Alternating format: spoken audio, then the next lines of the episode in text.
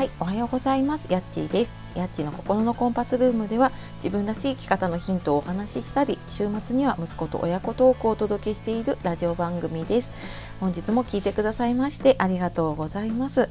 え週明け月曜日、えー、月末に近づいてきましたね、えー、皆様いかがお過ごしでしょうか？えー、だんだんね年末が近づいてきて、えー、学校だったりとかねあと会社の休みももうすぐ近づいてきているので忙しい方もね多いと思いますが体調気をつけてね今週もやっていきましょう。ああとあのいつもね聞いてくださっている方いいねコメントレターくださっている方本当にありがとうございます。で今日はですね音声配信に台本作ってますか？というお話をしたいと思います。えー、最近ちょっと質問とかね聞かれたりすることが増えているので台本を作っているかとかどんな風に話すことを決めているかとか聞かれたりするのでちょっと私なりにねあの思ったことを話していきたいと思います。で、えー、あなたは台本作ってますか？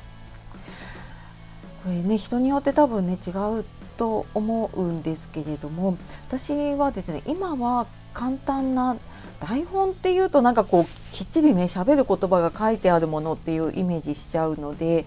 台本というよりはメモを、えー、作ってそれを見ながら話していることが多いです。でこれも最初からやっていたわけではなくって、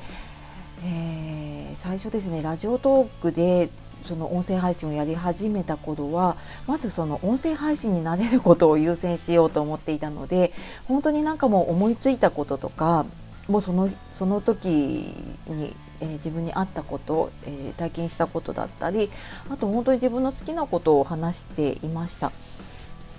でね最初なんか何もそういう発信をしたことがないのにやっぱり音声でいきなり配信をするって結構ハードルが高いですよね。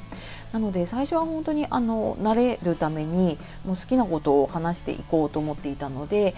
なんかテーマとかもバラバラだったしとにかく好きなことを話していました。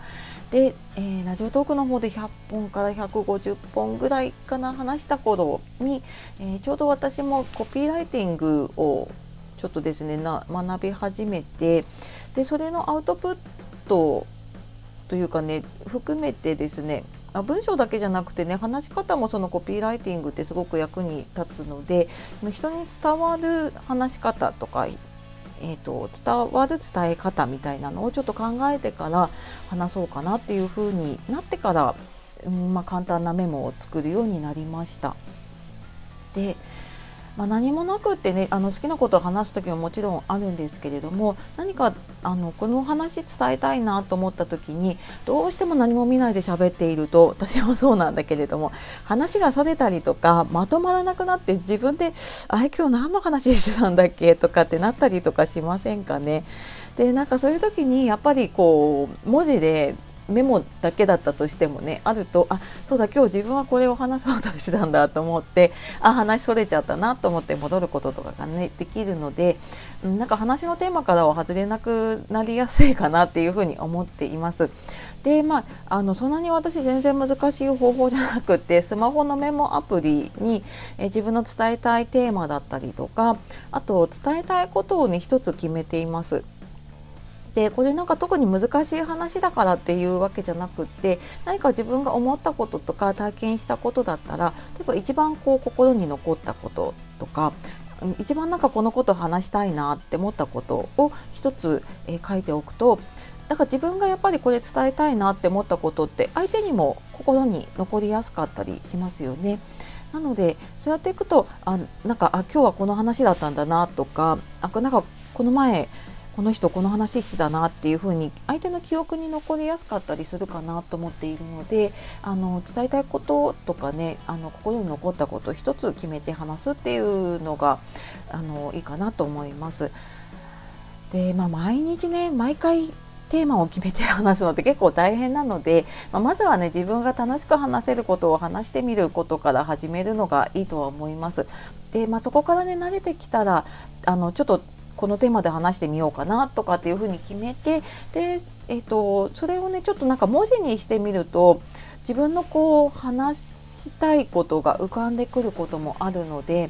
なんか本当に、え自分で書くのが好きだったらねメモに書いたりとかあとまあ本当に私みたいにスマホのアプリにメモアプリにねこう話したいことを入れておくとそこからじゃあ次にこれ話そうかなとかっていうのが浮かんでくることがあるので、まあ、そんな感じでんなんかメモとかね、まあ、台本作った方が話しやすければね台本作ってもいいかなと思うんですが、まあ、なるべくちょっとねあのハードルを下げてやっていく方が楽しめるかなというふうに思っています。はいのでえー、今日は音声配信台本作ってますかっていうお話をさせていただきました、えー、参考になれば幸いです。はい、というわけで今日も最後まで聞いてくださいましてありがとうございました。えー、皆様素敵な一日をお過ごしください。あ、あとですね、ごめんなさい、最後にメルマガ登録してくださってる方ね、結構いらっしゃってありがとうございます。で、えっ、と、コーチングを使ったセッションの方、体験セッションの方、今募集をしていて、今日の夜かなまで募集をしているので